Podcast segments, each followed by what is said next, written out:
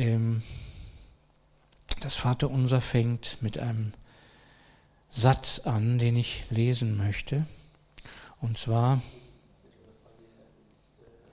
ich möchte mit euch nachdenken über den Sinn und die Erfüllung unseres Lebens. Was ist der Sinn und was ist, was mein und dein Leben erfüllt? Natürlich ist das bei jedem Menschen dahingehend anders, dass er, dass er andere Fingerabdrücke hat, andere Gaben hat, eine andere Zusammenstellung von Schätzen, die ihm Gott in seinem Leben gegeben hat, auch von Verwundungen und von Sünden. Wir haben Schätze und wir haben auch traurige Sachen in unserem Leben. Aber Gott liebt uns so sehr, dass er uns auch mit unseren Verwundungen und Sünden nicht aufgibt. Amen. Er fängt in uns sein Reich an. Amen. Hat er angefangen? Dann lesen wir doch einmal diese Verse. Matthäus Kapitel 6 von Vers 8. Deshalb sollt ihr auf diese Weise beten. Unser Vater, der du bist im Himmel, geheiligt werde dein Name. Dein Reich komme. Dein Wille geschehe wie im Himmel, so auch auf Erden. Diese drei Bitten wollen wir als erstes einmal in uns hinein fallen lassen. Ich glaube, dass der Herr uns hier zeigen will, was unser Leben, was der Sinn unseres Lebens ist und was unserem Leben Tiefgang, Kostbarkeit, Glück geben kann. Dein Name werde geheiligt. Eine moderne Übersetzung sagt, dein Name werde von allen Menschen geehrt. Das, das ist ein Ausdruck der Anbetung. Ja? Das sagen wir in der Anbetung. Aber es ist natürlich nicht nur irgendwie so ein dahergeredetes Anbetungsfloskel, sondern dahinter steckt ja Wahrheit, Kraft, Macht. Dein Name werde geheiligt. Dein Name werde geehrt dein Name werde anders behandelt als alles andere auf der Erde. Heiligen heißt ja absondern. Gott ist heilig. Er ist anders als alles andere auf der Erde. Alles andere auf der Erde ist befleckt, ist gefallen durch die Sünde. Gott aber ist anders, anders, besser Amen. Heiliger, abgesondert. Ja, anders, unabhängig. Gott braucht niemanden. Er ist in sich selbst vollkommen, allmächtig, allwissend. Er ist die Liebe. Alles andere auf dieser Erde ist viel weniger. Vieles hat einen Teil seiner Herrlichkeit. Amen. Der Sonnenaufgang ist wunderbar. Ein Regentropfen ist wunderbar. Ein kleines Kind ist wunderbar.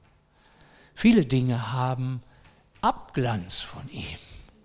Aber wenn wir das anbeten würden, wenn wir das über ihn stellen, dann verlieren wir in unserem Leben den Sinn. Ist das wahr? Unser Lebenssinn kann nicht darin bestehen, dass wir Reichtum anhäufen oder dass wir uns immer schöner schmücken oder immer mächtiger werden, was auch immer. Unser Lebensinhalt kann nur in seiner Ehre sein, kann nur bei ihm sein. Wir sind von ihm erschaffen, für ihn erschaffen. Ihn zu ehren ist unsere Hauptaufgabe in unserem Leben. Amen. Ihn zu anbeten. mit ihm eins zu werden. Geheiligt werde dein Name, geehrt. Und zwar vollkommen geehrt. Nicht geehrt zusammen mit holländischer Lakritz, die auch ganz gut ist. Oder mit Erdbeertorte oder Sahne, die ist auch ganz gut. All das hat gewisse Dinge, die uns was geben. Aber der Name unseres Gottes ist unendlich herrlicher, ist unendlich schöner. Wenn ich müsste ohne den Namen meines Gottes, ich meine, in dem Namen Gottes ist ja sein Wesen ausgedrückt, seine Person. Es gibt nichts Näheres zu einer Person als sein Name. Sein Name ist sozusagen die Zusammenfassung seiner Person. Ne? Also seinen Namen ehren ist ihn ehren. Halleluja. Es gibt viele Bibelverse, die das, was ich jetzt gesagt habe, bestätigen. Ich will nur einen oder zwei nennen. Äh, da sind die Verse in Epheserbrief, Epheser 1, Vers 6.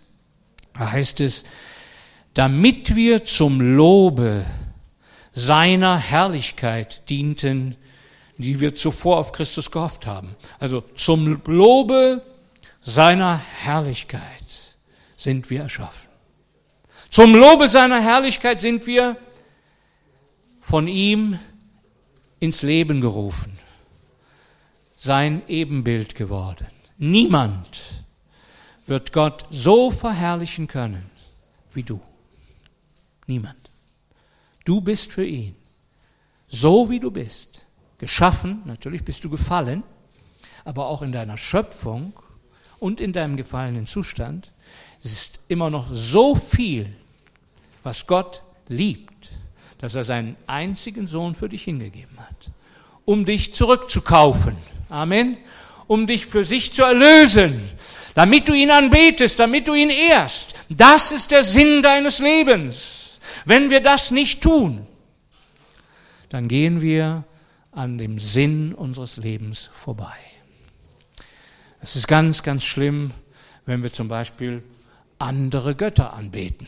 Falsche Götter. Das ist ganz, ganz, ganz schlimm. Es ist genauso schlimm, wie wenn eine Frau sich einem fremden Mann hingibt, anstatt ihren Mann zu lieben. Das ist Ehebruch, geistlicher Ehebruch. Wenn ein Mensch den Reichtum in Wirklichkeit mehr liebt als den Namen Gottes. Wenn ein Mensch seinen Titel, sein Studium, sein Haus, seine Musik, sein Talent, sein Ich mehr liebt als Gott. Und da ist der Punkt. Da ist der Punkt. Als der Mensch fiel, als die erste Sünde geschah, wie kam die Versuchung zu der Frau und dann zu dem Mann. In, in, mit, welcher, mit welchen Worten? Du wirst nicht sterben, sondern du wirst sein wie Gott. Du wirst sein wie Gott. Du wirst so unabhängig sein wie Gott. Du wirst so groß sein wie Gott. Du wirst selber Gott sein. Da ist das Ich des Menschen von Gott getrennt worden. Und das Ich des Menschen ist sein oberster Gott. Und dieses Ich versucht sich selbst zu verherrlichen, durch was auch immer möglich ist. Es ist immer dann eine Karikatur. Wird dann immer ein schlechter Witz. So wie Donald Duck, der sich selbst in seinem Geld badet. Das ist ein schlechter Witz. Armer Mensch, armer alter Mann der sich versucht, mit Goldmünzen zu duschen. Oder in seinen Swimmingpool reinspringt und kannst dir dann nur Verwundungen zufügen. Ja. Oder wie, was weiß ich, irgendein Sexbesessener oder irgendein Machtbesessener. Denken wir an Adolf oder andere, die heute dran sind, die sich selbst verwirklichen in ihrer Macht, in ihrer Politik, in was auch immer. es wird immer ein schlechter Witz. Es wird immer ein Dämon. Es wird immer ein abgrundtiefer, böser Fall. Wie ist das in deinem und meinem Leben? Wir wollen zu dem nächsten Satz kommen, aber den, noch den ersten noch nicht vergessen. Wenn ich noch einmal, wenn ich noch einmal zurückgehe zu geheiligt werde dein Name. Geehrt werde dein Name. Der Mensch, dieses Ich, das von Gott getrennt wurde durch die Sünde, sucht seine Ehre. Das ist verdeckt. Bei mir war es verdeckt. Ich weiß nicht, wie es bei dir ist. Ich habe mir eingebildet, dass mir meine eigene Ehre unwichtig ist. Dass ich da drüber stehe. Was die Leute über mich reden. Ob die Leute mich achten oder missachten, dachte ich, ist mir egal. Das ist so ein bisschen das Erbe des, der Hippies. Ne? Die lebten ja auf der Straße und versuchten unabhängig zu sein von der Meinung ihrer Lehrer und der Polizei und so weiter. Die dachten in sich selber, die bräuchten keine Ehre. Ich habe aber bemerkt, dass mein Ich sehr wohl Ehre suchte. Jedes Ich sucht seine eigene Ehre.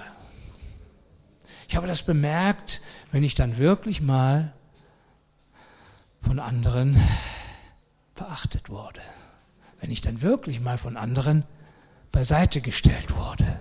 Wie sehr mir das wehtat. Kennt ihr das? Ehre suchen. Nun ist es aber uns von Gott hineingelegt. Wir sind ja in seinem Ebenbild geschaffen. Nur Gott hat damit gar kein Problem. Er sucht seine Ehre. er kann das ganz offen zugeben. Er braucht das nicht verstecken. Amen. Der ist nicht krankhaft dass er seine Ehre so hintenrum sucht, sondern der sagt, das kann offen, ehre mich, dann ehre ich dich. Ne? Der hat damit keinen Bruch erlebt. Gott sucht seine Ehre. Der Mensch sucht auch seine Ehre. Aber der Mensch findet sie nicht, wenn er von Gott getrennt ist. Und er verzweifelt dann. Und er merkt, mir fehlt das Wichtigste. Und dann ist das ja oft so, wenn man dann in die heiratsfähige Zeit kommt, dann denkt man, jetzt kommt es. Jetzt finde ich das, was mir fehlte. Und dann sagt Jesus auch tatsächlich, dass die Frauen ihre Männer, was sollen sie? Ehren sollen. Und diese Ehre beim Verliebtsein, wo einer den anderen ehrt, verehrt, anhimmelt, anbetet. Das ist meine Angebetete. Wo ein Mann seine Frau über alles schätzt, sie ehrt über alles, er überschüttet sie mit Geschenken, er überschüttet sie mit Küssen, mit Umarmungen, er liebt sie, er ehrt sie, das ist meine Erwählte. Und die Frau ehrt ihn und küsst ihn und gibt sich ihm hin und dient ihm und gehorcht ihm und folgt ihm. Dieses Verliebtsein ist wahrscheinlich auf dieser Erde das beste Bild, so wie Gott mit seiner Gemeinde, so wie der Anbeter mit seinem Gott umgeht. Amen. Die Frau liebt ihren Mann, ehrt ihren Mann. Der Mann liebt seine Frau über alles. Er gibt alles dran für sie. Er gibt sein Leben dran für sie. Er schützt sie. Er arbeitet für sie. Er rettet sie. Er ist der Heiland ihres Leibes. Sollte er sein. Ob er es wisst. Und wir wissen, dass diese Ehre leider oft durch die Sünde dann auch kaputt geht so wie unser Verhältnis zu Gott kaputt ist, so geht es hier dann auch in der Ehe kaputt. Plötzlich fühlt der Mann sich nicht mehr geehrt. Plötzlich fängt er an, seine Frau irgendwie ne, so zu behandeln, dass sie sich nicht mehr geehrt fühlt. Und dann fängt ein Machtkampf an. Du musst mich aber. Du musst mir aber. Du kannst mir mal. Wenn du mich nicht, dann ich dich auch nicht. Dann fängt in unseren Ehen der Machtkampf. Ist es nicht so? Dahinter steckt der Hunger des Ichs nach Liebe, gemischt mit Ehre. Wahre Liebe ehrt den anderen über sich selbst. Aber sie geht auf dieser Erde fast immer den Bach runter. Die Sünde zerstört das. Es gibt dann Gott sei Dank Vergebung. Es gibt dann Gott sei Dank, dass man wieder sich das sagt, dass man um Vergebung bittet und dass es hoffentlich dann wieder ein bisschen in die Reihe kommt. Aber wir müssen ehrlich sagen, in vielen Verhältnissen bleibt die Sache sehr, sehr krank. Die Frau fühlt sich nicht mehr geehrt. Und darum will sie auch ihren Mann nur noch bedingt ehren, nur noch wenig ehren oder gar nicht mehr ehren. Und in vielen Ehen gibt es dann direkt Ablehnung, Hass, Trennung. Oh, wie traurig. Geschwister, wir kennen diese Misere und wir wollen dahin kommen, dass wir aus dieser Misere heraus, aus einer kaputten Beziehung, aus einer kaputten Ehe, aus unserem Verwundetsein zurückkommen zu Gott und dann auch wieder untereinander gesund werden und uns untereinander wieder vergeben und ehren können. Amen. Wenn ich nicht vergeben kann, kann ich nicht ehren. Das geht nicht. Lass uns jetzt zum zweiten Vers kommen, den wir dort finden im Matthäus Evangelium. Da heißt es, dein Reich komme. Dein Reich komme.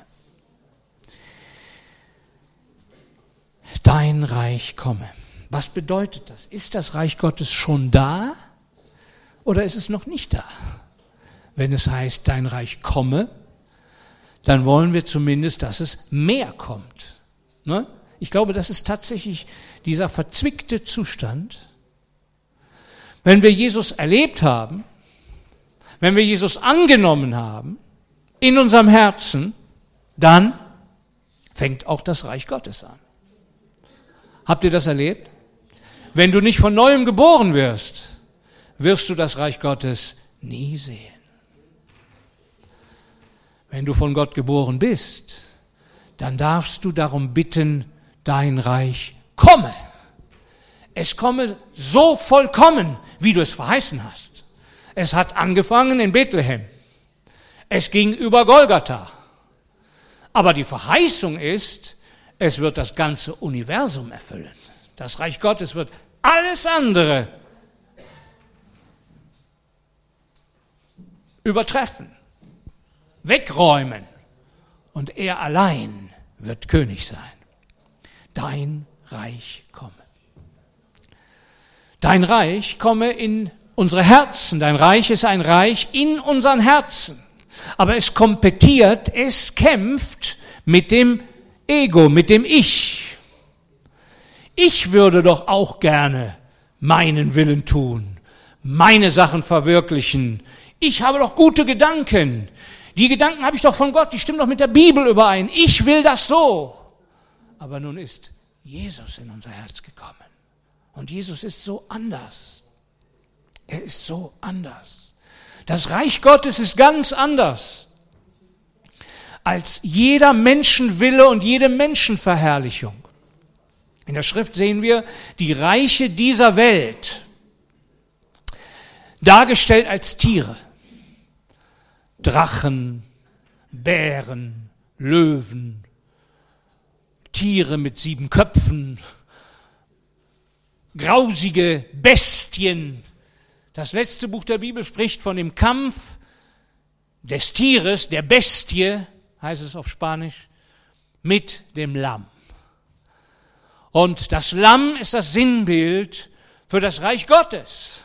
Und die Bestie ist das Sinnbild für Menschenreiche. Wir Deutschen sollten das besser verstehen als die meisten anderen. Denn wir haben eine Bestie über uns herrschen gehabt von 33 bis 45. Nun, ich habe es nicht selbst erlebt Und hier sind wohl auch kaum noch Leute, die es selbst erlebt haben.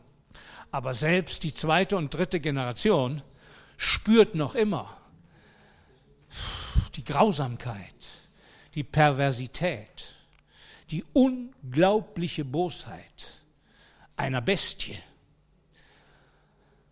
Aber Geschwister, dieselbe Bestie herrscht doch auch in unseren Herzen, wenn Jesus nicht herrscht. Ist das nicht so?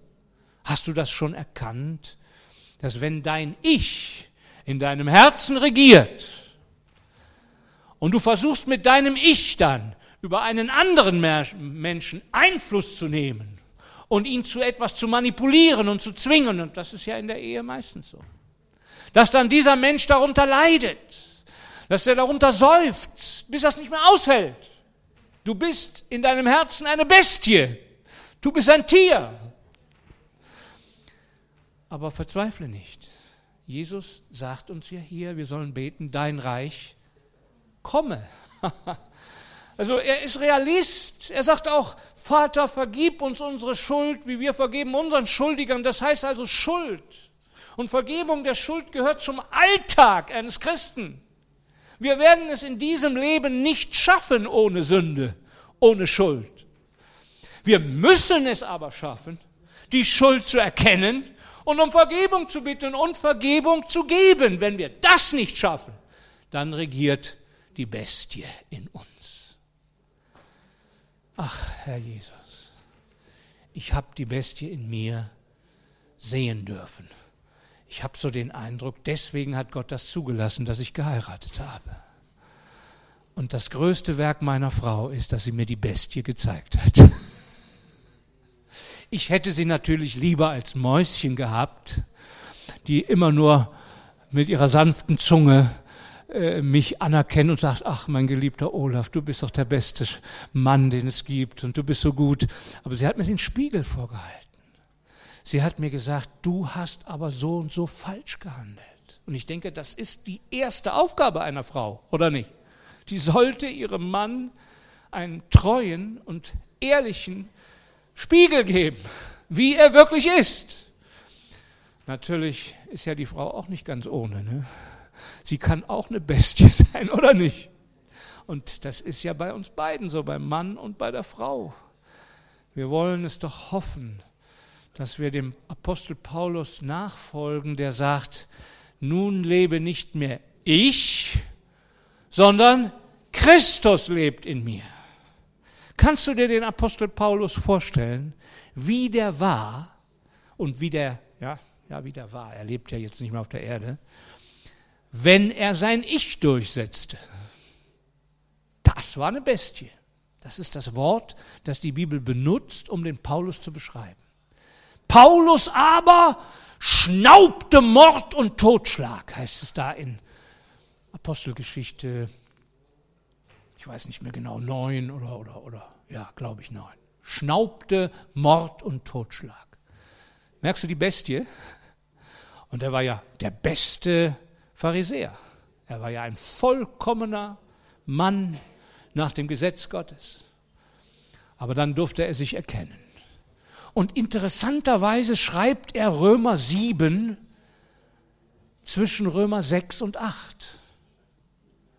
Und manche sagen ja immer, das war der Paulus früher, früher vor seiner Bekehrung. Nach seiner Bekehrung war der ganz anders kann ja sein, dass du recht hast. Aber leider hat er eben Römer 7 zwischen Römer 6 und 8 ge geklebt oder geschrieben. Und ich muss dir sagen, das ist für mich auch Evangelium. Dass der große Apostel Paulus, der die Rechtfertigung erlebt hat, nach seiner Rechtfertigung, als er dann versucht hat, heilig zu leben und das auszuleben, was er in der Rechtfertigung geschenkt bekommen hat, dass er dann plötzlich merkte, da ist ja immer noch das, das Biest in mir, die Bestie in mir. Römer 7. Nichts Gutes ist in mir, in meinem Fleisch. Alles, was ich tue, ist nur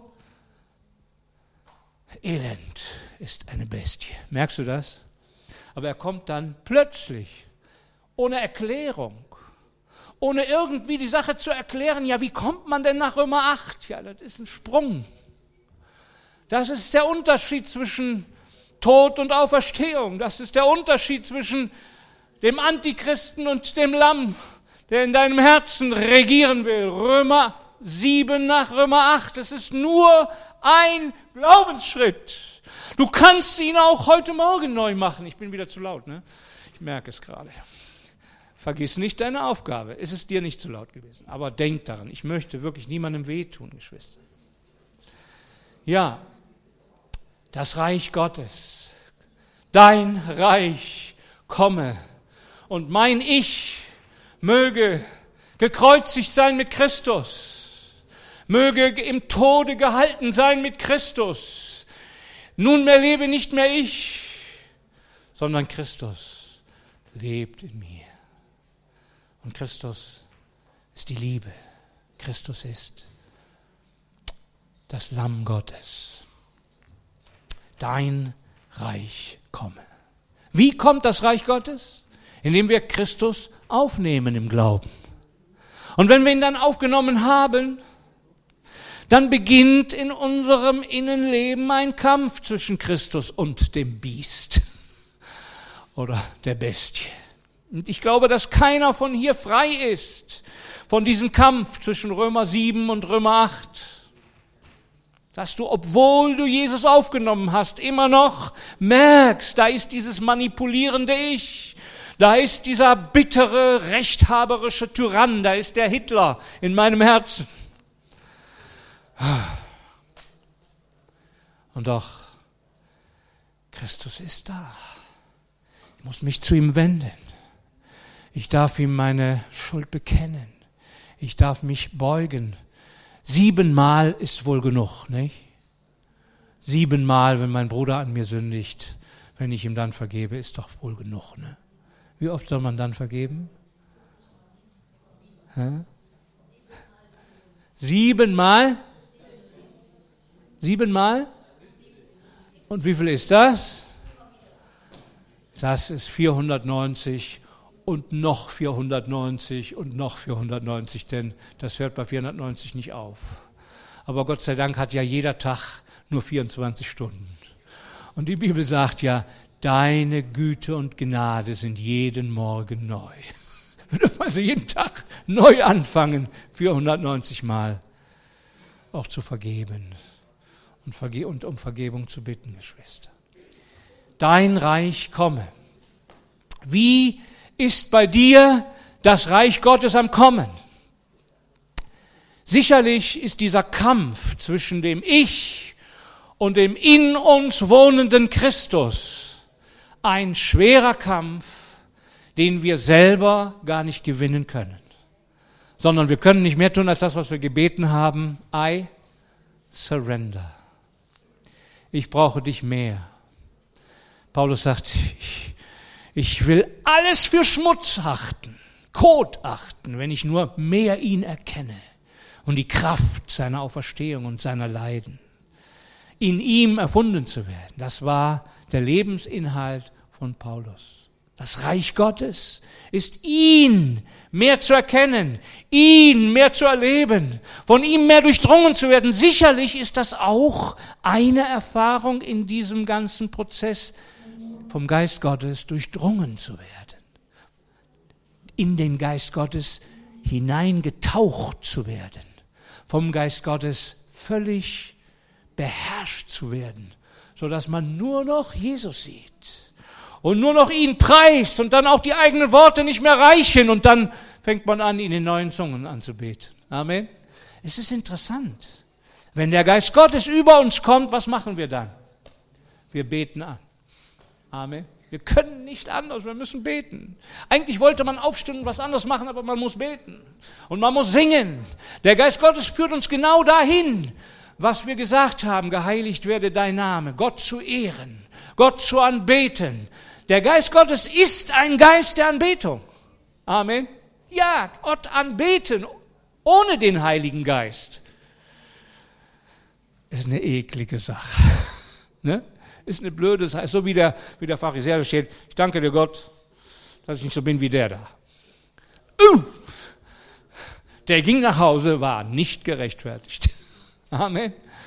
Aber Gott zu preisen, ihn zu ehren mit einem zerbrochenen Herzen, mit einem versöhnten Herzen, mit einem Herzen voller Liebe, das ist Himmel auf Erden.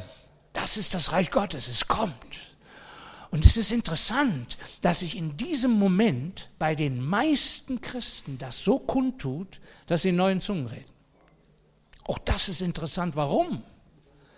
Weil wir das überhaupt nicht begreifen, wie es ist, Gott zu preisen. Wir brauchen dafür eine neue Sprache. Das ist für unseren Verstand so schwer. Unser Verstand ist so durchdrungen von den egoistischen Gedanken, von was weiß ich für Gedanken dass wir das langweilig finden, wenn wir immer nur sagen, ich preise dich, ich preise dich, ich rühme dich, ich ehre dich. Das könnte man ja sagen, das wäre ja herrlich. Aber dann kommt der Teufel und sagt, willst du nicht mal was Neues sagen? Das doch langweilig, immer dasselbe sagen. Ne? Und wir spüren das dann auch. Und, und wir finden dann keine Worte mehr. Und es ist uns dann egal, was der Teufel sagt und was die Menschen sagen. Wir wollen aber Gott anbeten. Und er gibt uns dann eine neue Sprache. Und das ist herrlich, Geschwister, das ist die Anbetungssprache, eine Gabe des Geistes. Es ist nur eine, es gibt neun. Es ist wohl die geringste Gabe. Es ist die einzige Gabe, die der Herr nur für den Gläubigen zum Trost und zur Hilfe und zur Erbauung gibt. Alle anderen Gaben sind zum Dienen, dass er seinem Nächsten dient, dass er seinem Nächsten hilft, ihn erbaut. Aber diese Gabe ist für ihn, ist für mich, damit ich den Herrn anbeten kann, ihn preisen kann, und Geheimnisse mit ihm reden kann. Es müssen Geheimnisse sein, denn seine Liebe ist so groß. Sie kann mit deutscher und spanischer und portugiesischer und englischer Sprache nur begrenzt ausgedrückt werden. Da sind die neuen Zungen besser. Amen. Habt ihr ein Amen dazu? Amen. Es ist auch interessant, dass Gott möchte, dass wir unseren Verstand, unsere Logik etwas zurücknehmen um Gott anzubeten, das sollten wir auch in unserer Logik tun, aber unsere Logik ist zu begrenzt. Sie hat eben leider nur 100 oder 120. Naja, gut, vielleicht hast du ja 200, aber nur 200, weißt du, Gott hat 5 Millionen IQ. Ne? Und mit deinen 200 kannst du nicht viel sagen, wie groß Gott ist und wie schön Gott ist und wie herrlich Gott ist und was an ihm so zu preisen ist. Und du kannst keine richtige Fürbitte für die Menschen tun, die du gar nicht kennst und die Gottes äh, Wirken so dringend brauchen. Und der Geist Gottes kommt über dich, gibt dir eine Sprache, um Geheimnisse vor Gott auszusprechen. Und diese Geheimnisse, sagt Paulus, die gefallen Gott. Das Gebet in Sprachen gefällt Gott. Wir beten dann so, wie es Gott gefällt. Kann man auch so beten, wie es Gott nicht gefällt? Ja, habe ich gerade gesagt. Der Mann, der da sagte, ich danke, der ist nicht so bin wie der da. Hat Gott nicht so gut gefallen. Und man kann viele Dinge beten, die Gott gar nicht gefallen, wo Gott sagt, nee, nee. Die Jünger, die haben mal gebeten, Herr, wann richtest du denn das Reich in Israel auf? Hat Jesus ihnen eine Ohrfeige gegeben, hat gesagt, das steht, das steht euch nicht zu, das zu wissen, die Zeiten und die Zeitpunkte. Schluss, ihr werdet meine Zeugen sein. Schluss. Und auf viele unserer Gebete sagt Gott, Schluss. Das kriegst du nicht. Steht dir jetzt nicht zu. Ist nicht dran, Kind. Du kannst nicht immer nur Lakritze essen muss auch mal einen Lutscher essen. Ah, nein, du musst auch mal ein Stück Brot essen. ne? Wir sind Kinder und wir beten Dinge, die gar nicht so gut sind. Und deswegen gibt uns Gott eine Sprache und da beten wir manchmal vielleicht Geheimnisse. Da würden wir nie drauf kommen, so zu beten. Also, das Reich Gottes kommt. Es kommt. Es kommt mehr. Es dringt durch. Das Reich Gottes ist in Wachstum.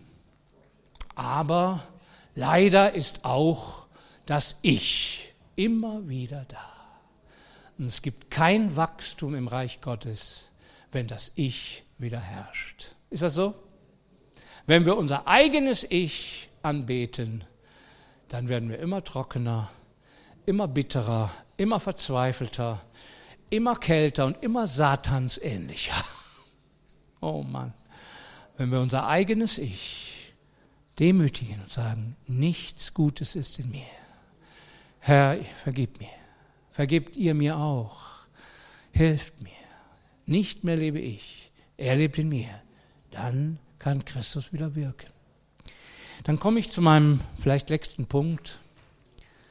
Jesus sagt, als sie ihn bitten, wann wirst du das Reich Gottes aufrichten?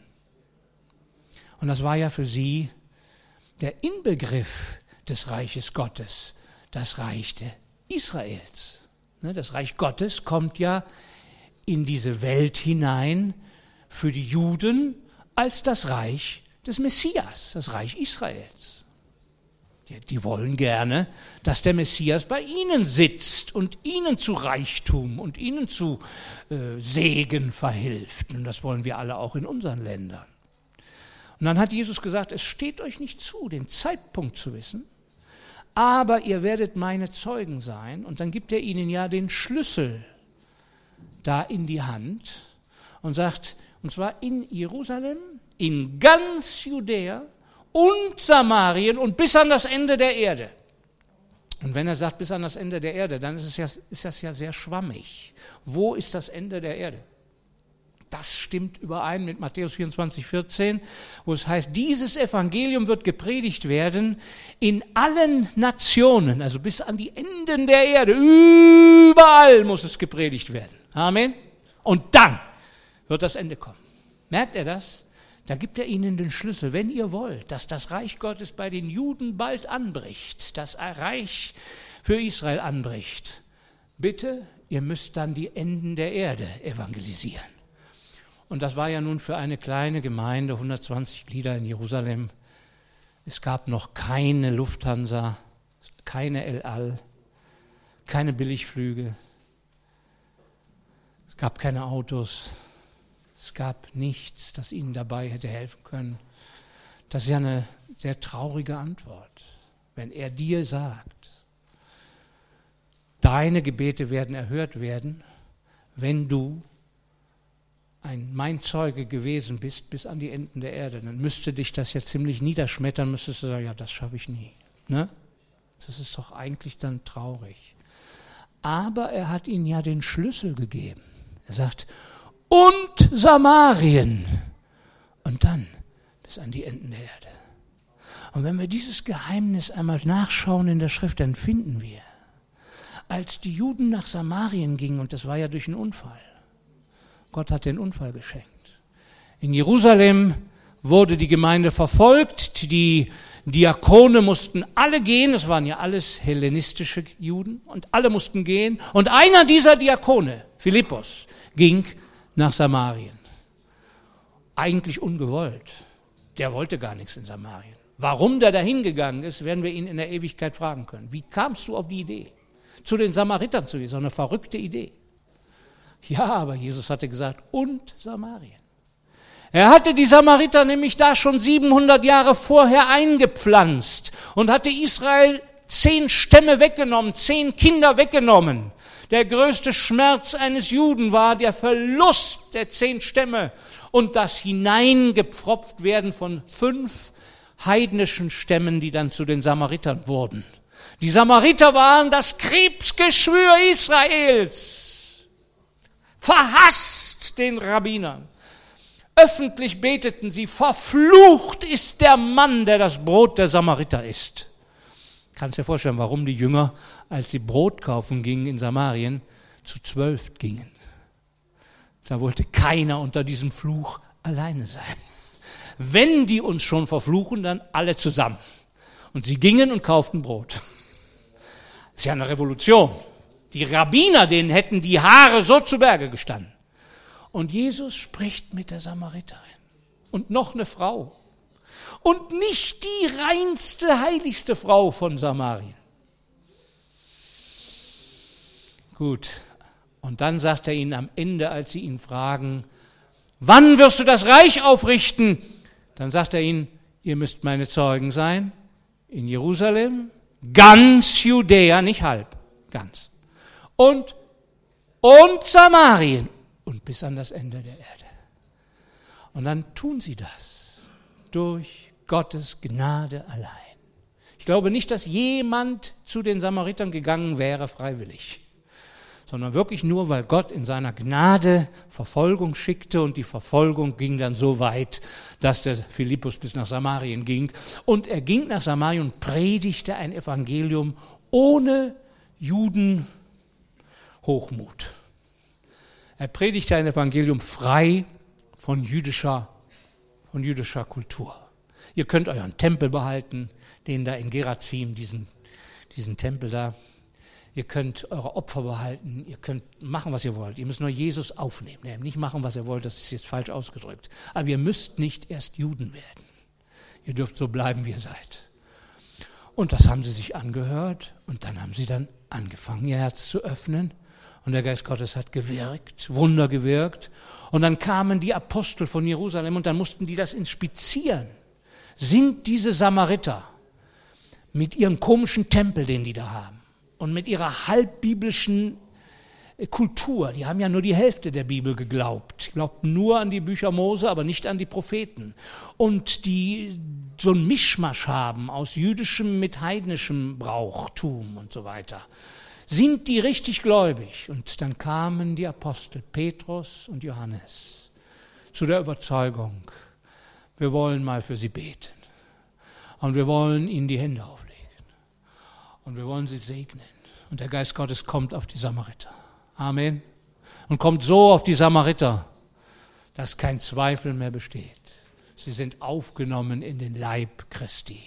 Sie sind eine biblische Glaubensbewegung, gesegnet von Jerusalem. In dem Augenblick hat Jesus gesagt, na endlich haben sie es begriffen. Und dann sagte er so, Saulus bin Laden von Tarsus, jetzt bekehrst du dich mal. Und dann hat er den Saulus bin Laden von Tarsus bekehrt und hat ihn an die Enden der Erde geschickt. Aber er hat noch einen kleinen Teil übrig gelassen für den Olaf und für euch. Amen. Und da müssen wir auch noch hin. Amen. Und jetzt komme ich zum Schluss. Werden wir dahin kommen? Werden wir unser eigenes Samarien evangelisieren? Werden wir seine Zeugen sein? Oder werden wir das, was Gott tut, ablehnen? Ich habe das Wort immer so verstanden, ihr werdet meine Zeugen sein, macht die Jünger zu Protagonisten, zu aktiven Zeugen. Sie sollen da hingehen und sollen überall sich hinstellen und sollen ihr Zeugnis erzählen. So habe ich das immer verstanden. Aber ab einer bestimmten Zeit wurde mir klar, es kann auch ganz andere Bedeutung haben. Es kann auch bedeuten, ich werde euch führen nach Judäa, nach Samarien, und ich werde mit euch sein, ich werde Dinge tun, von denen ihr dann erst Zeugen werdet. Ihr werdet meine Zeugen sein. Nicht, ihr werdet euer altes Zeugnis von vor 25 Jahren überall bis an die Enden der Erde erzählen, das ist eine Auslegung. Nein, ich werde euch dahin führen, nach Samarien zum Beispiel, dann werde ich dort Dinge tun, und ihr werdet euch staunen, und dann könnt ihr euch entscheiden, ob ihr das ablehnt und sagt, das ist nicht von Gott. Denn die singen ganz anders. Und die essen ganz anderen Knoblauch als wir. Und die haben ganz andere Klamotten an als wir. Das kann nicht von Gott sein. Wenn die sich richtig bekehren, müssen die bei uns im Jerusalemer Tempel, müssen die dann erstmal gut abgewaschen werden. Und dann müssen sie diesen ekelhaften Knoblauch lassen. Nein. Petrus und Johannes kamen und wurden Zeugen und sagten, das hat Gott getan. Und wir können es nicht verleugnen. Die Samariter mit all ihrem Knoblauchgestank und mit all ihrem blöden Tempel und mit all ihren verkehrten Fehlern sind richtig gläubig. Und so ist es Paulus gegangen. Er kam zu den Galatern und er kam zu den Korinthern und er kam überall hin. Er hat sein Zeugnis auch erzählt. Aber vor allen Dingen wurde er Zeuge und hat gesegnet, was Gott getan hat und hat das zur Ehre Gottes weitergetragen. Jetzt frage ich dich, bist du ein Zeuge Gottes? Siehst du denn noch, was Gott tut? Oder schaust du immer nur nach hinten? Was Gott vor 20 Jahren, vor 30 Jahren getan hat. Ja, das ist kostbar, was er vor 20, 30 Jahren getan hat. Das darf keiner leugnen. Da hat er Fundamente gelegt, da hat er uns ausgesandt, da hat er Dinge getan, die so tief und so wunderbar waren, wo wir nur Gott für danken können. Aber wenn es dabei geblieben ist Und Gott hat danach nichts mehr getan und ich konnte nichts mehr sehen und ich bin nur noch nach hinten geguckt und sage, die müssen alle so sein, wie ich vor 30 Jahren war. Bin ich dann ein guter Zeuge? Nein. Dann bin ich ein guter Pharisäer. Ja, dann bin ich ein guter Hinderer. Dann bin ich einer, der die kleinen Babys abwirkt. Einer, der aus Samaritern kleine Jütlein machen will. Ekelhaft. Schlimm. Gott will die als Samariter. Amen. Gott will die Guaranis als Guaranis und die Falashas auch als Falashas und die, was weiß ich, wie die alle heißen, die Stämme. So will er die haben. Herrlich. Werde sein Zeuge, Bruder. Werde offen, dass Gottes Reich auch heute weitergeht. Wärst du dafür offen, dass ein Guarani, der mehrere Menschen erstochen hat und er seine eigene Frau und sein eigenes Baby fast umkommen ließ, und vier Jahre im, im Gefängnis ist, wärst du dazu fähig, Gottes Werk in ihm zu sehen? Oder würdest du von vornherein sagen, der kommt gar nicht in Frage für mich? Sowas besuche ich gar nicht. Da werde ich auch nicht drei Tage stehen, da sonntags Morgensversammlung für Opfern, um da ins Gefängnis zu kommen. Das mache ich doch nicht. Und ich muss das tun, Geschwister. Ich will, ich kann mich damit überhaupt nicht rühmen. Ich bin kein bisschen besser als der schlimmste Pharisäer. Ich bin der schlimmste Pharisäer gewesen. Aber dass mich Gott weitergeführt hat, dass er mich dazu fähig gemacht hat, einen Mörder zu besuchen, ihn zu umarmen, für ihn zu beten und vielleicht durch ihn in ein Dorf geführt zu werden, hoffentlich, wo eine echte Guarani-Erweckung anfängt, Geschwister, das wäre ein gewaltiges Wunder. 30 Familien haben sich schon bekehrt, hoffentlich bekehren sich die anderen 60 auch noch oder 70. Wollt ihr mit dafür beten? Geschwister, machen wir jetzt Schluss. Merkt ihr, Ihr werdet meine Zeugen sein. Das ist eine Herausforderung für dich. Das ist die Herausforderung, dass Gott dich führen will und wird. Und du wirst sein Reich wachsen sehen. Aber knöpf bitte deine Augen auf. Nimm die Tomaten weg. Amen. Lass den, die Bitterkeit und die Verbocktheit, dass Gott so sein muss und so wirken muss wie zu Luthers Zeiten er macht es, wie er will. Er ist souverän. Es ist nicht alles Gold, was glänzt heutzutage. Der Abfall ist überall. Überall Abfall. Aber es gibt auch Matthäus 14, Matthäus 24, 14, wo nach all dem Abfall die Liebe wird erkalten, viele falsche Propheten, viele falsche Lehrer, äh, die Brüder und die Schwestern werden sich gegenseitig übergeben als wie Judasse aber dann heißt es, und dieses Evangelium wird gepredigt werden. Allen Stämmen, allen ethnischen Gruppen. Ist dann da Hoffnung? Gibt es in der Endzeit dann doch noch irgendetwas Gutes? Gibt es in der Endzeit irgendetwas, was mit dem Reich Gottes zusammenhängt? Sollte Jesus das Beste für seine letzten Leute aufgehoben haben? Keine Gemeinde hat es sehen können, dass die ganze Welt evangelisiert wird. Keine. Alle haben es nicht gesehen. Die Gemeinde hat immer wieder versagt, immer wieder versagt, immer wieder versagt, immer wieder Salzlagunen. Eine Erweckung, die dann plötzlich stehen bleibt und dann nur noch Salz hat und dann keine Fische mehr hat und dann alles erstarrt. Salzlagunen. Aber es gibt einen Strom, der würde in alle Länder und Nationen fließen. Wirst du dem Strom angehören? Wirst du Teil dieses Stromes sein? Amen? Amen. Lass dich nicht einsperren in einer Salzlagune. Ich bin Salzlagunenaufbrecher. Ich habe ein Stemmeisen und einen, äh, wie heißen diese Bohrer, also diese Bohrer. Deswegen schreie ich manchmal so. Ich muss an die Fundamente ran und muss die aufbohren, damit das, die Salzlagune abfließt. Denn wenn sie dann in einen tieferen Ort abfließt, dann ist sie ja keine Salzlagune mehr, dann ist sie auch ein Strom geworden. Gott sei Dank, ihr seid keine Salzlagune. Ihr habt unter euch Leute, die ganz neu Gott erleben, auf ihre Art und Weise. Lasst es zu, segnet sie, lasst es fließen, stützt sie, leitet sie. Gott segne euch. Ich muss Schluss machen. Lasst uns jetzt aufstehen, miteinander beten.